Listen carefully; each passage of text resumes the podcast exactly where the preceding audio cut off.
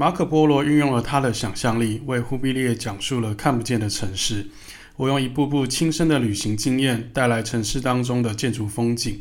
欢迎收听建筑大旅社，我是建筑界的痴汉，足智多谋的 Tomo。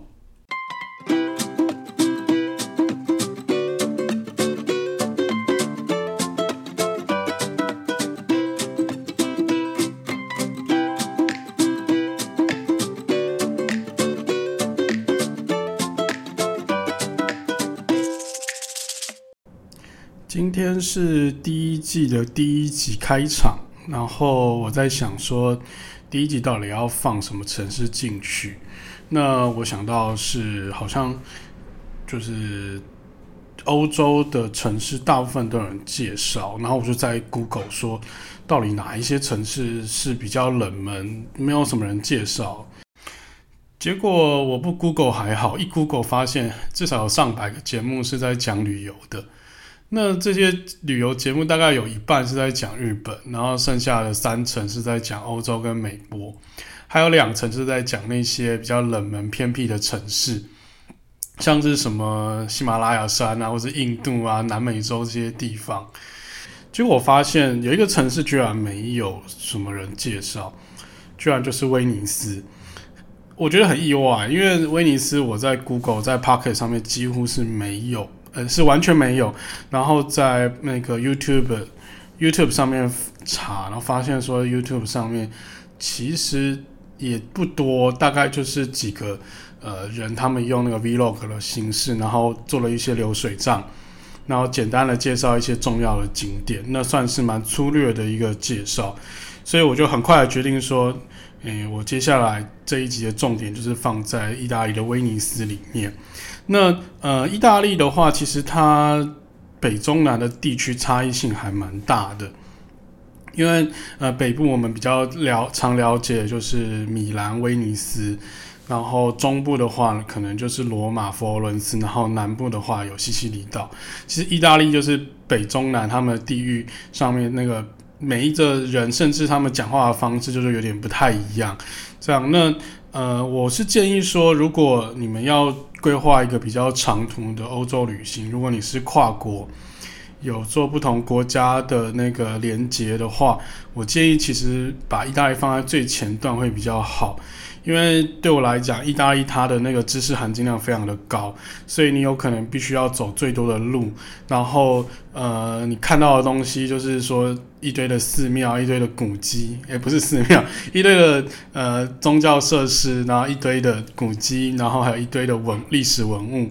那呃，你光看这些东西，可能你的脑容量大概在你这个这段行程差不多满了，你需要暂时再清空一下记忆体。那所以最好是就是把这个行程放在前段，你的旅行前段，然后到了意大利结束之后，最好是接一个像是瑞士啊，或者接一些南法这种比较能够悠闲看风景的地方会比较好。那回到我们刚刚讲的威尼斯岛。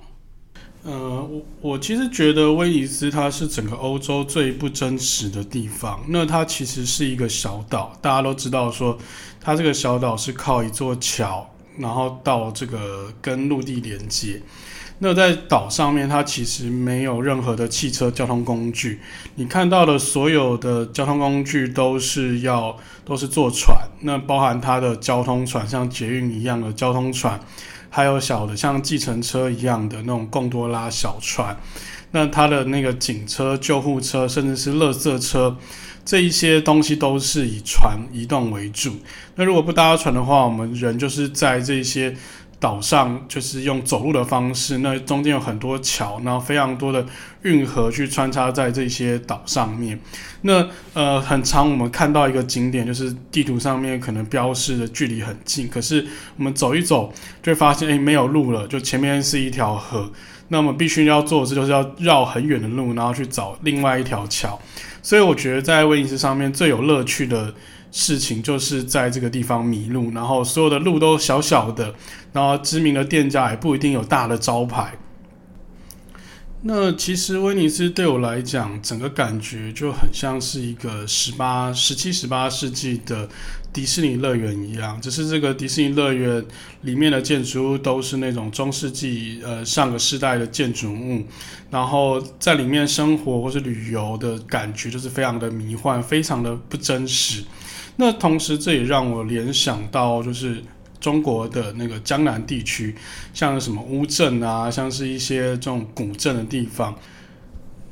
那其实这一些古镇啊，这一些旧的地方，就是有点像是现在你去中国呃游历的时候，他们很流行的一种呃娱乐的模式。那所以当然除了就是中国以外，你到欧洲你就不太会有这样子的。呃，特殊的景观，因为大部分其实它透过现代化，已经把很多旧的东西都已经移除了，所以很幸运的威尼斯刚好把这些旧东西全部都留了下来。那只是我们看到是比较现代化的一个呃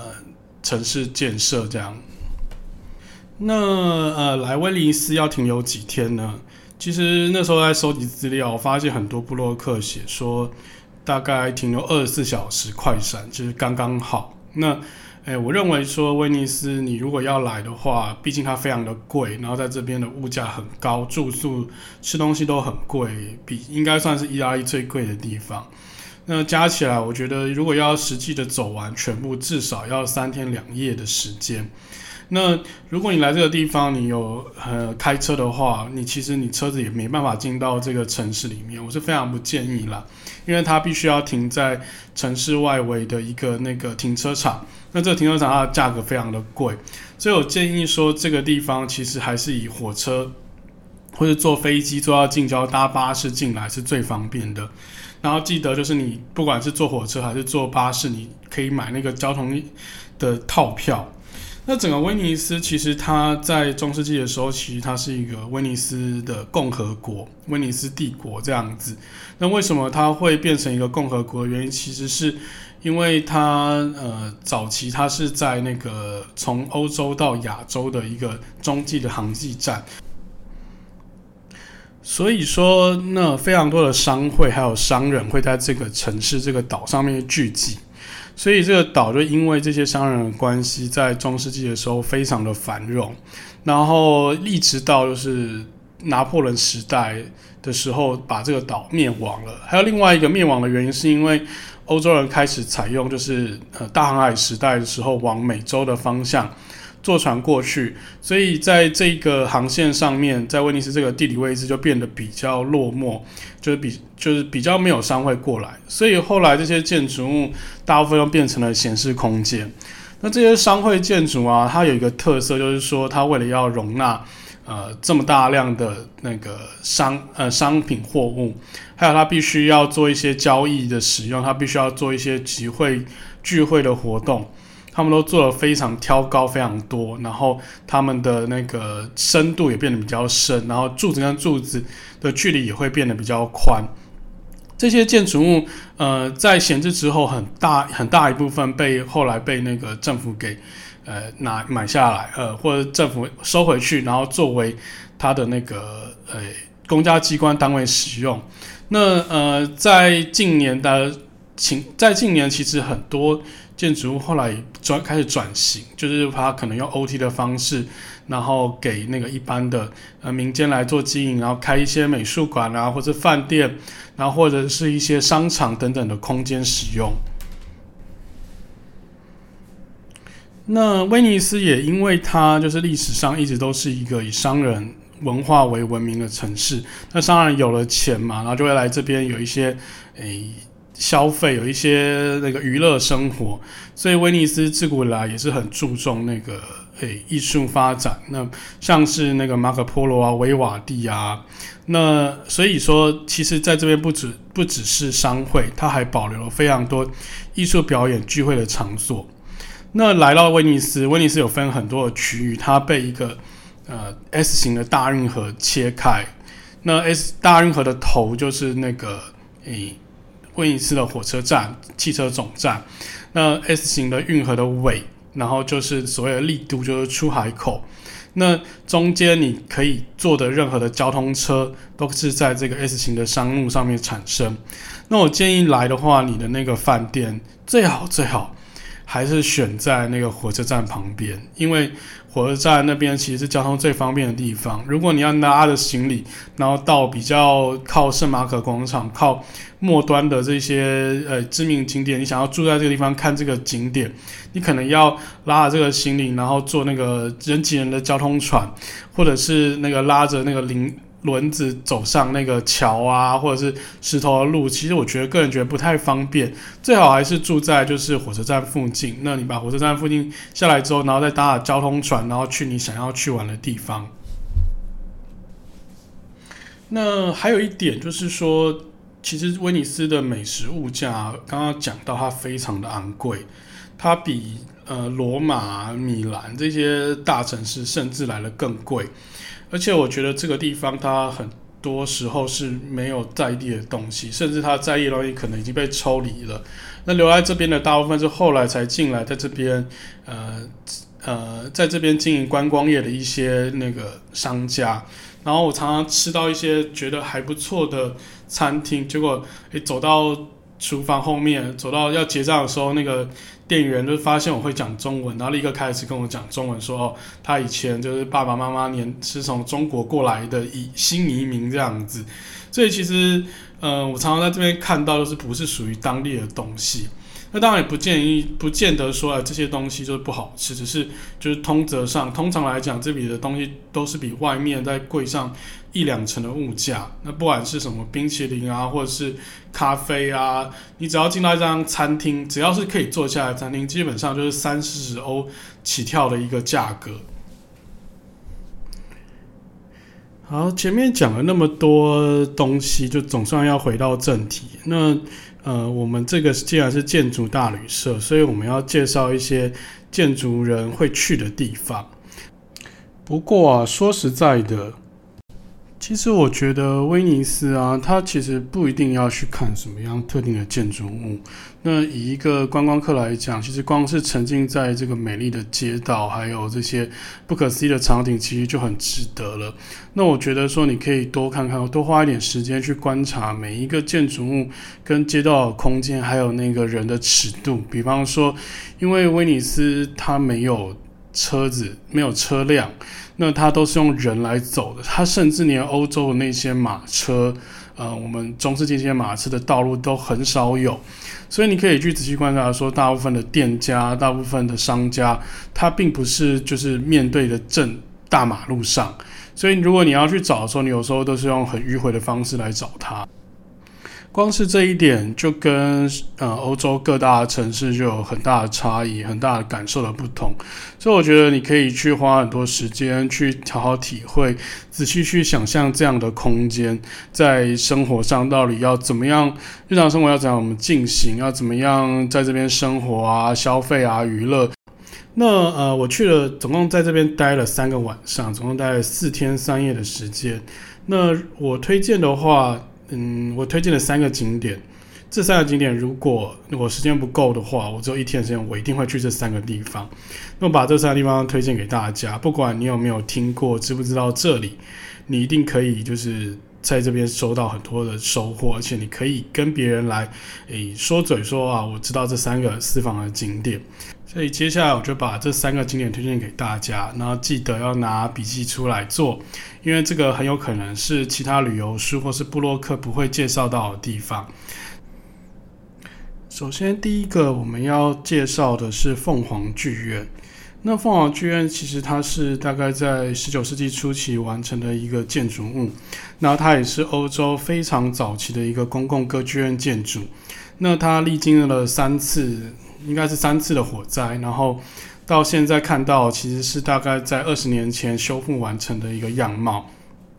那它其实它的整个样貌，它是一个巴洛克混搭新古典主义的建筑物。那其实你大概我觉得是不需要去呃仔细去了解到说，哎，巴洛克新古典这些风格到底是怎么样的东西，但我觉得说你可以想象一下，大概在十八、十九世纪或者十七世纪的时候，那个时候有钱的商人，他为了要表示他自己的财富，为了要表现他自己很有钱，让大家都知道他就是非常富有、非常慷慨的人，所以他会在他的建筑物里面做非常多的装饰跟雕花。那这些建筑物，它可能就会用上那个那时候很鲜红的绒布啊。或者是那个用金箔去贴在那些装饰物上面，让他们的这些装饰物看起来闪闪动人。所以你进去这个场地啊，因为当时的那个威尼斯人非常的有钱，你立刻可以感受到当时那种富丽堂皇的景象。那你要进这个歌剧院有两种方式，一种就是呃看他的有什么表演的时候，我可以买票进场。那他这边常常表演的就是那个茶花女，还有一些呃欧洲的歌剧。这样，老实讲，其实我并没有非常了解歌剧，因为他们唱的东西其实有时候我听不太懂。但是我蛮喜欢在歌剧的那种情境里面，可以感受到那个时候，诶，那时候的艺术啊，还有那个时候的人的一些娱乐享受。就一边听歌剧的时候，可以想象自己好像也是在当时候那时候的有钱人一样。那如果你没有买到当时的诶。诶，不是当时啦，没有买到歌剧的表演的话，其实你也可以在没有表演、没有活动的时候，另外买门票进去参观。那个这个建筑物它其实非常的简单，它就是外观是一个非常传统保守的一个建筑物，它其实就跟威尼斯一般看到的街屋或是一些商会看起来其实是差不多一样的大大型的正方形的建筑物。那建筑物进去之后，先是一个大厅，然后大厅之后是一个。呃，门门进推开进去，它就是它的的表演厅了。那这个表演厅它其实很简单，它表演厅的门是在正中间，两旁就是呃红色绒布包裹的住的椅子。那在二楼啊，在侧边的二楼，还有三楼，还有更高的地方，这边都是包厢的区域。那当然，大家应该知道说里面最贵包厢是哪一个？那其实当然，这个包厢它当然也是视野最好。地方，另外一个就是它有强调绝对的隐私性，所以这个包厢它位置刚好就在你入口的那个大门的上方。那这个位置，它看那个剧当然视野是最好。另外的话就是说，如果你要看到这个包厢里面的一举一动，你可能要用转头的方式，或是用诶脖子要伸很长才可以看到里面人在干嘛。所以真的有钱人他来这边，他不一定就是单纯看剧，他有可能在里面可以做坏坏的事，我们都不太知道这样。那如果你有买这个非活动内的那个票的话，其实你是可以自由去参观里面各式的包厢。那除了一楼的部分，那楼上的包厢它有开一些可以让你展示、可以参观的部分。那二楼那个最贵、最贵的 VIP 的房间，它也有看。那这个房间其实不大，它大概里面就是。大概十个座位而已，可是因为它用镜子啊，还有很多反射的物件，所以你看起来这个包厢好像非常宽敞。所以我觉得说，如果你来威尼斯，你想要体验一下比较中世纪、比较那个早期人的享受的话，我是建议你可以花一点点钱，然后来这个地方参观一下。那除了古代的东西，我应该是古代啊，也不算了，就是十八、十九世纪的建筑物以外，那威尼斯其实在近代有一些新的建筑物。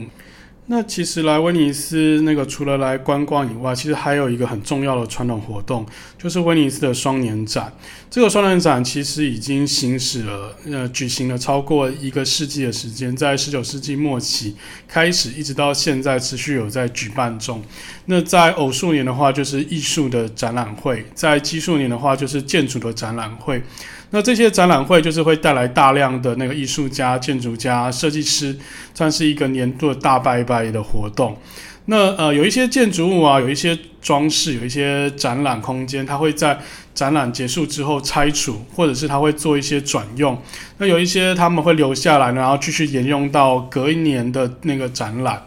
那我想在这边介绍的是一个一九五九年遗留下来的建筑物，它是双年展的北欧馆。那这个北欧馆，它是呃展示了三个北欧三国，就是瑞典、芬兰、挪威这三个国家的一个呃当呃艺术的文物这一些东西。那建筑物其实它是一个很简单的 RC 方盒子的建筑物，空间不大，它大概就是一个教室，一个大概小小讲堂的一个大小。然后高度的话就是一层楼挑高而已。那建筑物是一个长方形。两边是一个呃完全的石墙，另外两边则是一个开放式的落地玻璃。那这些落地玻璃窗，你把它拉开之后，就可以变成一个完全开放的空间。那比较引人入胜、比较特殊的地方是它的屋顶的部分。它屋顶的部分是一个就是用混凝土做的很深很深的白色格栅。那光线透过这个格栅可以进到室内空间。那因为这个格栅它做得很深，所以它落在地面上的空间，另外落在地面上的光线是非常柔和的，所以整个空间它可以看起来是非常的中性。非常的不会刺眼抢眼，那它可以衬托出就是北欧那种中性温柔的感觉，然后它同时有带一点温暖的色彩在里面。那所有的展览作作品放在这里，然后透过这个光线，你看起来，呃，这个建筑它并不会去对这个作品有点抢眼，它其实是会衬托出这个作品，让这些作品让这些展示的作品可以看起来更漂亮这样子。那让最让我觉得印象深刻的是，他为了要强调就是这个格栅的透光效果，所以建筑师硬生生的在室内插入了三棵并排的梧桐树。这三棵并排的梧桐树从那个地面，然后挖了一个土堆，然后把树拆下去。那树梢就是就是穿透这个屋顶的的部分，那你就有点感觉好像是在一个北欧的森林里面，然后光线从格栅呃透过来的感觉，就像是树荫的感受一样。其实这个地方，我觉得它算是跟威尼斯有一个很大的反差感觉，因为你在威尼斯旅游观光的时候，你会觉得威尼斯其实它是有点嘈杂，然后人好像一直在流动、在移动。可是，一进到这个场所，它就是给你一种宁静、朦胧、均质、明亮的感受。你会觉得好像是来到一个世外桃源一样，好像暂时诶躲避了就是威尼斯这种繁荣啊，好像都是要用金钱的呃交易的生活一样。有一种远离尘嚣、远离世俗、宁静的空间体验。那第三个我要介绍的，呃，老实讲，如果你真的时间不够，你来威尼斯时间可能只有半天，你可能呃甚至没有要住在这里，只是当天来，然后当天就要离开的话，这个地方你一定要去，那就是安藤忠雄在威尼斯做的海关美术馆。那这个美术馆其实它一开始由那个皮诺财团所拥有的。那皮诺财团就是另外一个名称，就是开云集团。开云集团就是它底下好像是 Puma 啊、Gucci 啊、巴黎世家这些奢侈品品牌。那其实他们在欧洲呃很多公共建筑物里面，他们有呃买了一很多公共建筑物，然后做了。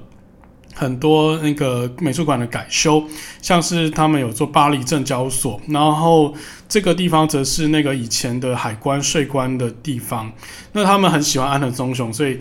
基本上他们的那个美术馆啊、博物馆，大部分都是跟安藤忠雄合作的。那那个当然，如果有时间的话，我会再介绍安藤忠雄在巴黎的那个证交所美术馆。那这个美术馆它是位于在那个 S 型运河的出海口，也就是那个圣马可广场的正对面。出海口的另外一侧就是丽都跟其他的离岛。那呃，因为它是税关，它是海关嘛，所以它位于出海口的位置其实是最好的。那它就在那个整个岛的一个尖角的地方。那建筑物就是一个三角形的空间，它是只有大概一层楼高，一层楼挑高的空间里面。那人进来的话，是从那个靠近陆地的那一侧比较长边那边进来。然后进来的话，安藤忠雄在这个三角形的空间里面用了，就是很多连续垂直于长边的混凝土墙来做，诶隔断，因为他不希望你一开始就把这个建筑物给看透。那你透过这个动线一路就是呃往就是最尖端走去，你会看到很多安藤忠雄精心安排的一些摆设啊，还有那个展览的艺术品。那最后最后，我觉得最妙的地方就是说，你逛到了就是最后的一个诶尖端的部分，就会突然的柳暗花明，突然变成一个很开阔的景致。然后这个景致的话，你可以再走上它设计的二楼的观景平台。这个观景平台非常的漂亮，就是你看出去一边就是呃圣马可广场，那另外一边就是远方的丽都，然后还有中间的这些河上面有很多的小船、大船，然后各式样的人人来人往，然后太阳打在那个诶水面上，整个产生出一些波光粼粼的那种幻幻象，因为觉得一切一切非常的迷幻，非常的不真实。而且因为这个地方其实知道人不多，所以来访的游客也不多。你站在那个地方，你可以非常的自由拍照，甚至你在这边，我觉得如果你有时间在这边待一整天也没关系。那当然，如果你没有时间，你一定要选一个场所来的话，我觉得这个海关美术馆是你可以就是在这边拍到最漂亮、最漂亮的照片的地方。那么以上这三个景点就是我推荐给各位的那个三个一定要去的地方。那呃，你想说威尼斯其实它是一个古城，那说到底有没有新的东西？其实也有，不过新的东西大部分都还是以就是老屋改建，对里面的装潢重新施作为主，就是外观基本上因为严格的建筑法规还有都市风貌的规范，所以。很少会有外观重新大整修、大翻修的地方。那呃，如果你要问有没有什么这一两年疫情之下的新的一些建筑物、新的建设的话，有诶有两个新的东西可以看。那一个是那个在里亚尔托 （Rialto） 大桥旁边的那个德国商馆，那它的名字叫做 Fondaco del Decassi。我实在不会念，我们请那个 Google 小姐念一遍好了。Fondaco dei Tedeschi。好，大概就是这样，跟我念出来的东西差很多。不过没关系，我到时候还会再标注在我的那个 IG 页面上面。如果想要找这在哪里的话，可以在我的 IG 页面上面找到。那这个购物中心呢，它其实原本是一个德国的商会，就是在诶、最开始讲的说，这地方其实它有很多商人聚集，所以他们有一些商人聚会的场所。然后后来的话，这个。空间闲置之后，变成就是意大利威尼斯邮政总部的办公室，然后在大概几年前又重新那个装修，变成一个商场，现在是一个购物中心。然后这个空间它为了要符合当时商会的需求，所以它做了很多挑空，然后还有就是那种很大跨距的柱子。那呃，这个空间在后来由那个欧玛库哈斯进入。那欧玛是谁呢？欧玛其实就是那个台北艺术中心的建筑师，他就是一个荷兰的建筑师。那他在世界各国、世界各地都有非常多的作品，也是某一年的普利兹克奖得主。那呃，台北艺术中心，你可以想象得到，它就是做成比较解构，比较像是把空间拆散之后重组。那它做出来的东西可能有一点歪七扭八的，不是常规的建筑的像的东西，但其实。这个案子，因为它毕竟只是老屋装修，所以它那里面没有做太多的更动，它就只是为了要符合法规，还有实际的使用需求，在这个很挑空部里面加了很多的垂直动线，比如说像是电扶梯或是透明的电梯。那另外，因为有一些消防的问题，所以它做了一些透明的隔间，然后透明的那个防火区划等等的设计。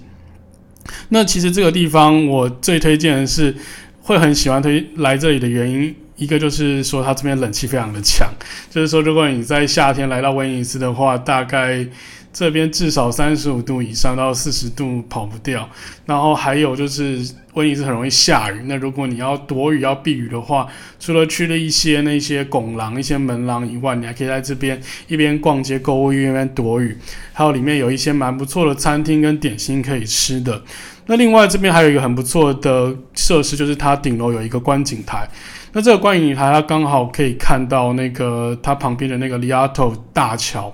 然后里亚托大桥刚好就是在威尼斯的中心地段，它在那个运河上，然后一边是那个往车站的方向看去，就是意大利本土的地方，然后另外一边是往圣马可广场往外海的地方。这是其中一个在大概疫情的前后的时候开幕的一个场所。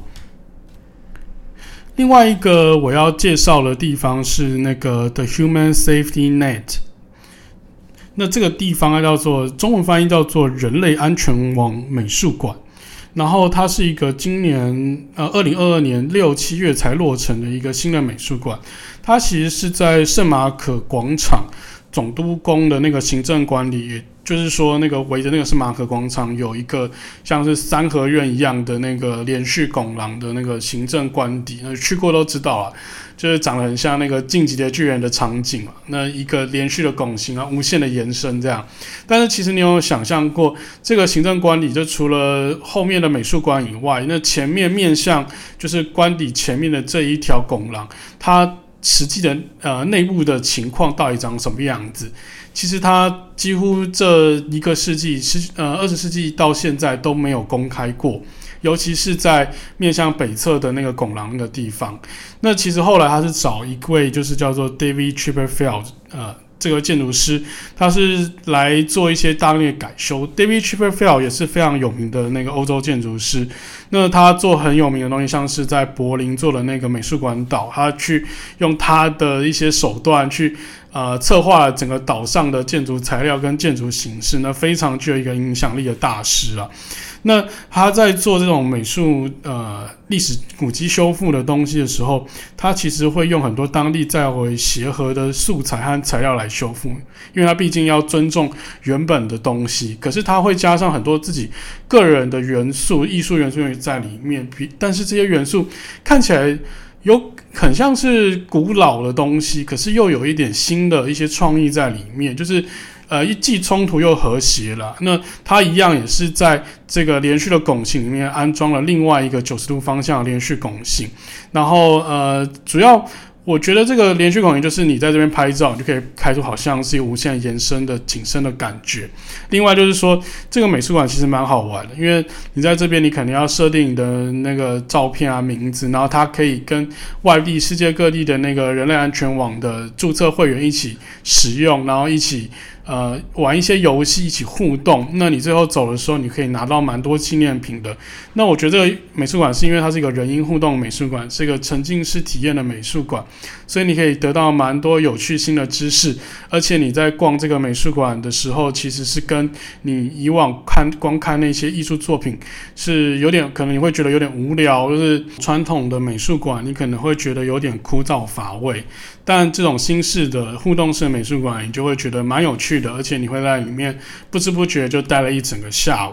那以上这两个景点是关于威尼斯在疫情之后的最新景点。那如果呃近期有去参访的话，可以把它列入行程考量之一。而且我相信，因为这些景点其实它蛮新的，所以其实基本上观光客也会比较少。那也可以避开就是威尼斯大量的观光客、大量的人潮。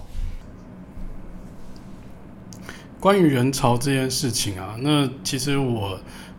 去之前我就有一直看部落格说，诶，其实很多人都讲说威尼斯不管是什么时候人都很多，尤其夏天旅游旺季，还有就是举办那个双年展的时候人都会特别的多，所以我朋友就跟我推荐说，诶，你可以去那个威尼斯的离岛看看，就是说威尼斯其实不只是它本岛，它离岛。还有一些小小的景点你可以去参观，然后有点像是那种跳岛的感觉。所以我就是有一天上午我就拿着那个船票，就是因为它的那个诶、捷运的通票可以坐到比较远的地方，然后我就想试着想要把这个票弄比较划算，然后就跑去去一个那个叫做彩虹岛的地方。呃，彩虹岛的正确名称其实叫做 Burano。呃，Brano 离那个市区大概有五十分钟的船程，那沿途会经过蛮多其他的离岛，所以它其实是在整个航线的终点站。那你其实沿途看到会有很多那个奇怪。就讲说，诶，除了这几个主要岛以外，除了本岛以外，好像其他的岛都蛮荒芜的，就好像人口外移，大家都离开了，所以你就会看到很多闲置的空间，或是一些杂草丛生的空地，这样子的感觉。那呃，彩虹岛让我蛮喜欢的地方是它有一种就与世隔绝的呃舒服的感感受，但说实在的，要说他人少，其实也没有少到哪里去。因为你如果早上去排那个船班的话，你会发现你可不好一班，你可能要排等两班的船以上，你才会等到上岸的时间。而且大部分的那个比较知名的餐厅啊，那个你都要提早提前去排队，不然的话，到了正中午的话，就有很多人去。那么这座小岛是有什么特色，让大家都要排船，然后人挤人上岸去？呃，其中一个很大的特色是它有那个很多彩虹的房子，就是它的房子长得很相像。然后高度也差不多，可是因为他们涂上了那个七彩的油漆之后，然后让整个城市变得五颜六色、五彩缤纷的样子。那会涂成这样的原因，据说是因为呃怕就是远方的渔民看不到自己家的位置。但其实我自己是觉得这个是参考啦，因为谁不会知道自己家的位置？除非你是呃有一些健忘的问题啊，或者你是小朋友。一般的人其实。大部分散步散步还是可以会回到自己的家，对，因为我觉得说，如果就你看，就像台湾的房子其实都长得差不多，那你会因为这样的关系而找不到自己回家的路吗？我相信也是不会啦。所以说我来到这个岛上，第一个印象当然是先被它五彩缤纷的房子吸引，然后接下来我想。想到的就是我好像来到了那个基隆的正兴渔港，因为听说正兴渔港他们为了要活化这个社区，所以他们也把他们的房子涂成了五颜六色，那就比较像是为了观光而做社区改造而已。其实我觉得这也没什么不好的，因为如果你希望每个社区有特色，能够吸引人，让这个地方能够再活化的话，你其实你加一些呃色彩元素下去，然后让自己的风貌变得比较不一样。我觉得是还是可以值得鼓励的啦，只是不希望大家都长得一样就好了。这个岛上除了就是漂亮的房子以外，还有一个很知名的地标，一家很有名的餐厅，它是厨神戈登推荐的一间那个米其林餐盘的餐厅，然后它叫做。这个名字，对，我请 Google 小姐讲，因为我自己看这个图，实在看这个拼音，实在是不知道要怎么发音。那呃，这个餐厅其实它算是一个呃很经典的米其林餐厅，然后戈登来也蛮喜对它赞誉有加。那主要就是一些呃炸海鲜啊，还有那个墨鱼炖饭啊，海鲜炖饭。或者意大利面这些东西，就是一个比较传统的意大利式食物，所以其实台湾人来的话，那个点菜我觉得也是蛮方便的，然后吃起来味道也是不错。其实我觉得那个欧洲的海鲜真的很少会比台湾的好吃，因为欧洲人他们料理的方式就是通常都是用烤的、炸的，而且他们希望人道。呃，人道主义嘛，所以他们不会把海鲜直接用那个穿烫的方式去做，就不会把活体海鲜直接丢下去穿烫这样。所以我觉得，如果真的要吃好吃的海鲜的话，可能真的是要回台湾，在台湾这边吃才会吃到好吃的海鲜。接下来回到台湾的本岛，不是回到威尼斯的本岛。那除了威尼斯这些本身既有有趣的建筑物、有趣的都市风景，有没有什么特别的建筑建筑家，就是只有在这个区域才出现才有作品的建筑家？诶，其实有诶。那我想要特别介绍一位建筑家，叫做 Carlos Carpa。那呃，台湾的中文翻译叫做卡罗斯卡帕。那简单来说，大家把它封成就是所谓威尼斯的建筑诗人。那 Scarpa 他其实是二十世纪比较早期的建筑师，那他也是很早开始在研究那个改建古迹，然后如何把把现代的建材跟素材应用在古迹古建筑上，然后这个一直是他研究的目标。老实说，他的作品并没有很多，大部分的作品都集中在意大利北部还有威尼斯。那作品的特色代表的话，就是有一些象征性的符号，然后有一些艺术的思维加入在这个古迹修复之中。那他很擅长使用黄铜、木材作为建筑的细节修饰，而且他还会把一些建筑与他所设计的特殊家具做结合。例如说，它可以做成像是楼梯出挑，变成那个。呃，伸展台变成一个那个家具的展示空间，而且他也是很会早期运用那个光线来做设计的建筑师。他本身在威尼斯其实有蛮多作品的，那比较知名的两个，一个是那个在圣马可广场上的 Olivetti Showroom，那它是一个基金会的展示间。那另外一个作品是在圣马可广场后面的另外一个那个博物馆。呃，其实这个博物馆有一点贵，然后我进去实际参观之后，他也发现除了一楼大厅以外的部分，其他部分并不是 Scarpa 的作品，所以我个人没有很推，那我也不会把名字讲了讲出来，那仔细去查应该都会知道是哪一间啦。那主要的话还是这个免费的修润如果你想要感受 Scarpa 的一些工艺素材、工艺细节的话，你可以来这个 Olivetti showroom，在这边可以看到。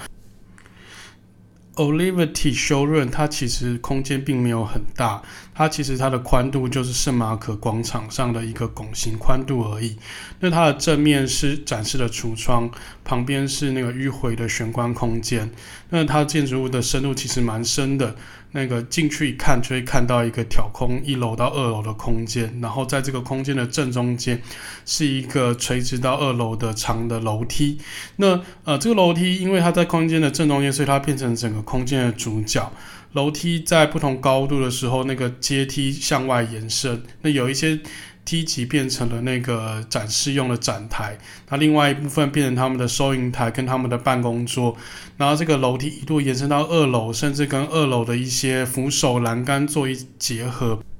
不禁让人联想到建筑师其实他是富有艺术气息的，并不只是建筑上面的改修而已，他加入很多个人的艺术的思想进去。那同时我也有让我联想到好像。呃，隐约的感觉到那个安藤忠雄在就是几十年后的筑吉的仓也用了类似的手法来展现他的艺术价值。除了他两个在威尼斯的作品以外，另外一些作品都在那个威尼斯的近郊，其中一个是那个布里昂家族墓园，因为这个墓园它蛮特别的，我也觉得说。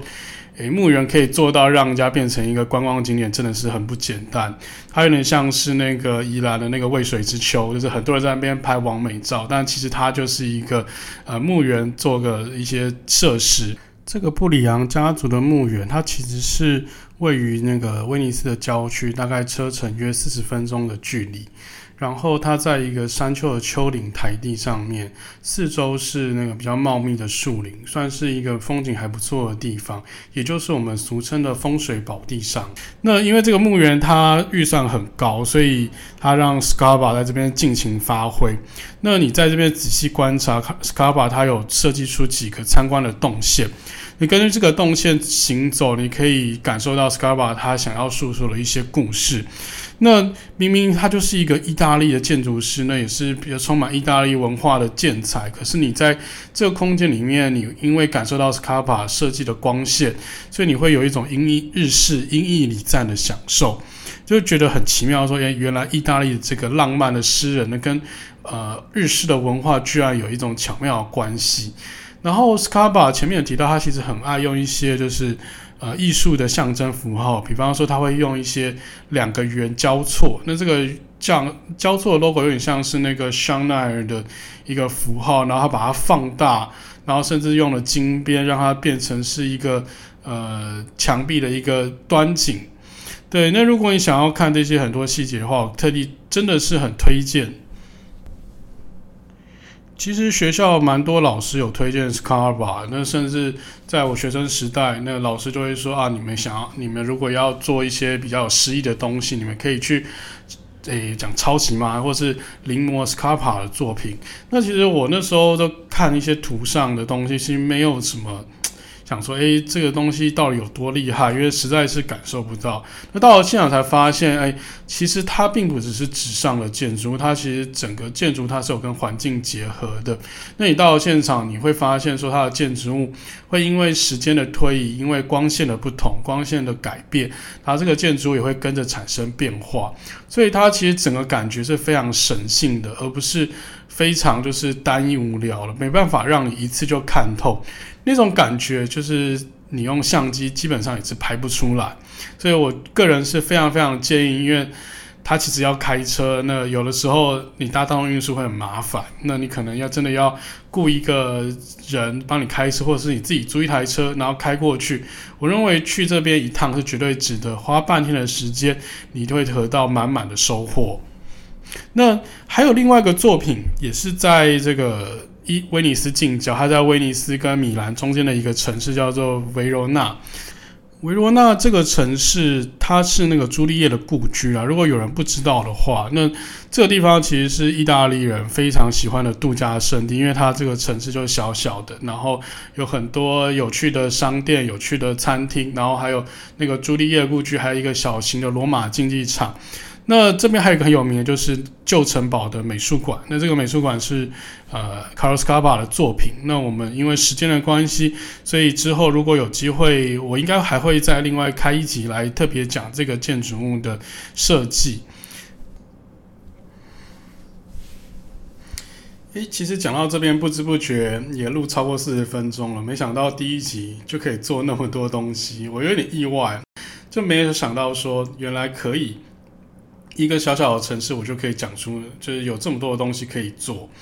所以，我不管你是初学者，不管你是个业余的人，还是你是建筑人，我觉得你只要喜欢这个城市，愿意观察的话，我觉得不管在各大城市都会可以看到很多不一样的角落，不一样的空间。那威尼斯它其实是一个非常好下手的呃入学入门的一个。呃，地方那对对我来说，因为它实在太不真实了，它实在太梦幻了，所以我愿意为了它，即使呃，其实消费很贵，即使成本很高，你饭店一晚可能要一百五十欧以上，然后你的餐厅一个人一天可能就是五十块钱的餐费，就即使这么高的消费，我愿意我再花一点时间，再花一点钱，然后多再访几次。那呃，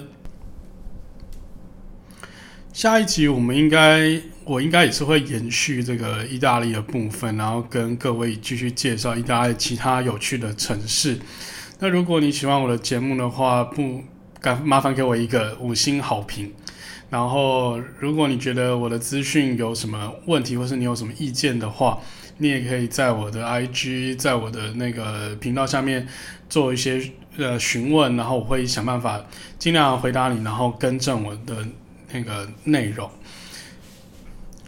好，节目到今天就告辞一个段落，应该是节目今天就告辞一个段落。那我们下一集再见，拜拜。